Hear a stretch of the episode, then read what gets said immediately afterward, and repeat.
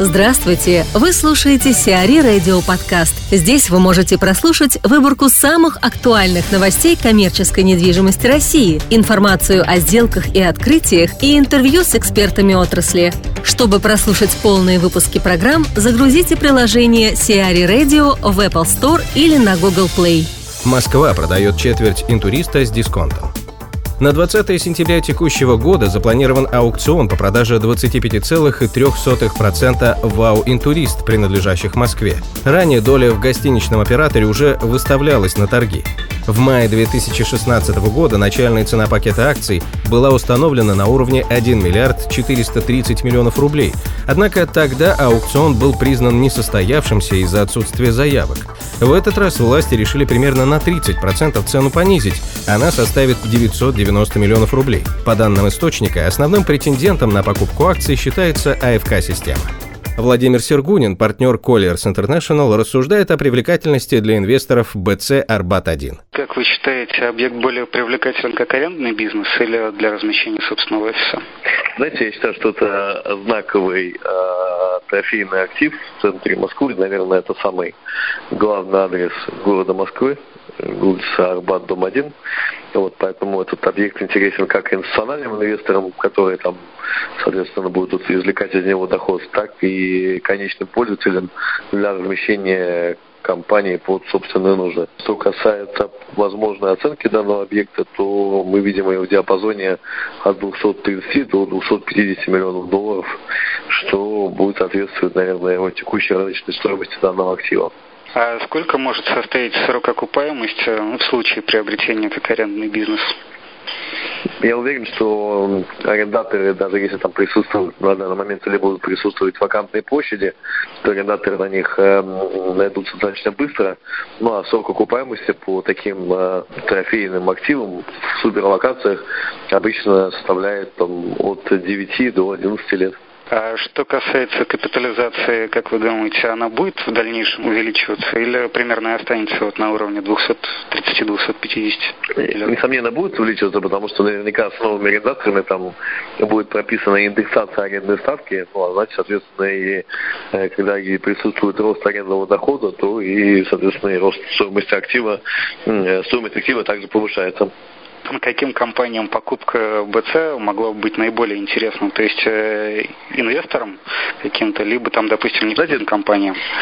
Знаете, здесь два типа потенциальных покупателей, как и профессиональные инвесторы, потому что любой из профессиональных инвесторов будет э, счастлив дополнить свой портфель таким трофейным активом. Повторюсь, что уверен, что найти э, арендаторов на там вакантные площади в данном э, бизнес-центре не будет проблемой, э, потому что адрес действительно там трофейный. Вот, и, соответственно, наверняка профессиональные инвесторы увидят этот апсайт и с удовольствием будут покупать его именно с инвестиционными целями.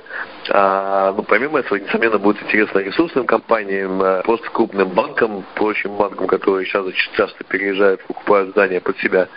У нас в школе, в своем виду, сейчас идет ряд сделок таких, когда банки покупают активы под себя. Поэтому я думаю, что тут, знаете, такой адрес, такое здание, которое будет иметь очень широкий спектр потенциальных интересантов.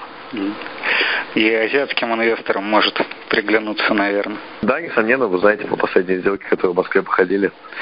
Поэтому в том числе и приобретение группы компании Фасун, э, здание в центре города. Поэтому уверен, что это здание, ну, сильно премиальный адрес.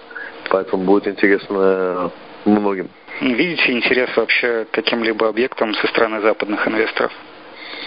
Знаете, здесь у нас есть ряд западных инвесторов, которые не уходили с этого рынка, такие как Хайнс, uh-huh. такие как, э, ну, там, там целый ряд, наверное, Морган Стэнли, да, то есть которые, ребят, которые очень давно пришли этот, на этот рынок и не ушли во время предыдущего кризиса.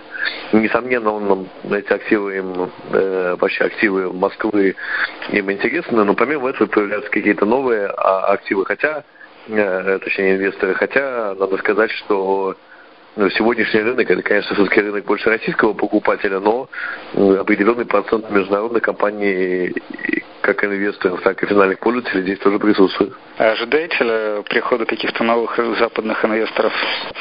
Не ожидаем, но с, после того, как будут отменены санкции, э, то, несомненно, я уверен, что э, привлекательность, ликвидность нашего рынка будет значительно увеличена. После этого, несомненно, сюда придут э, целый ряд, я уверен, что не просто какие-то отдельно, а целый ряд западных инвесторов. Но не сегодня, не завтра, видимо. Ну, видимо, да. Ну, это не мешает. Рынок достаточно ликвидный, на нем совершаются сделки, проходят постоянно, поэтому не думаю, что это принципиально влияет на текущий рынок. На ЗИЛ зовут новых инвесторов.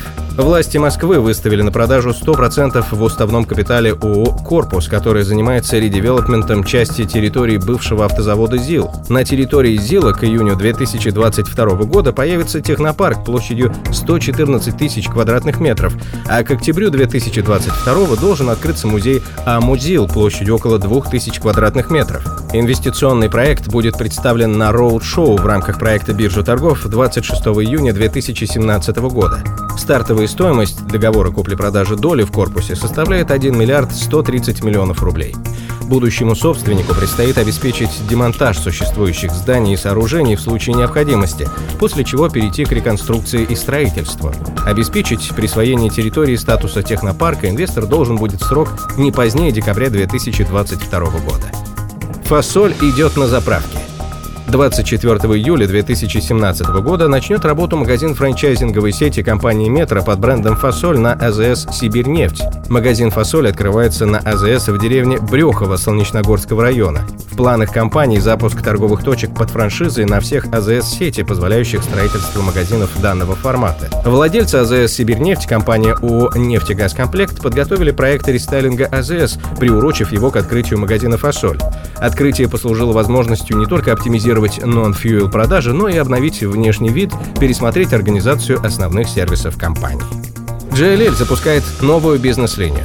Международный консультант JLL запускает новую глобальную бизнес-линию JLL Spark, команда которой будет отвечать за интеграцию инновационных технологий в сервисы компании. Новые направления возглавят Михир Ша и Ишай Лернер, имеющие значительный опыт в создании успешных технологических компаний и управлении ими. JLL Spark займется разработкой новых продуктов и созданием технологических стартапов в секторе недвижимости.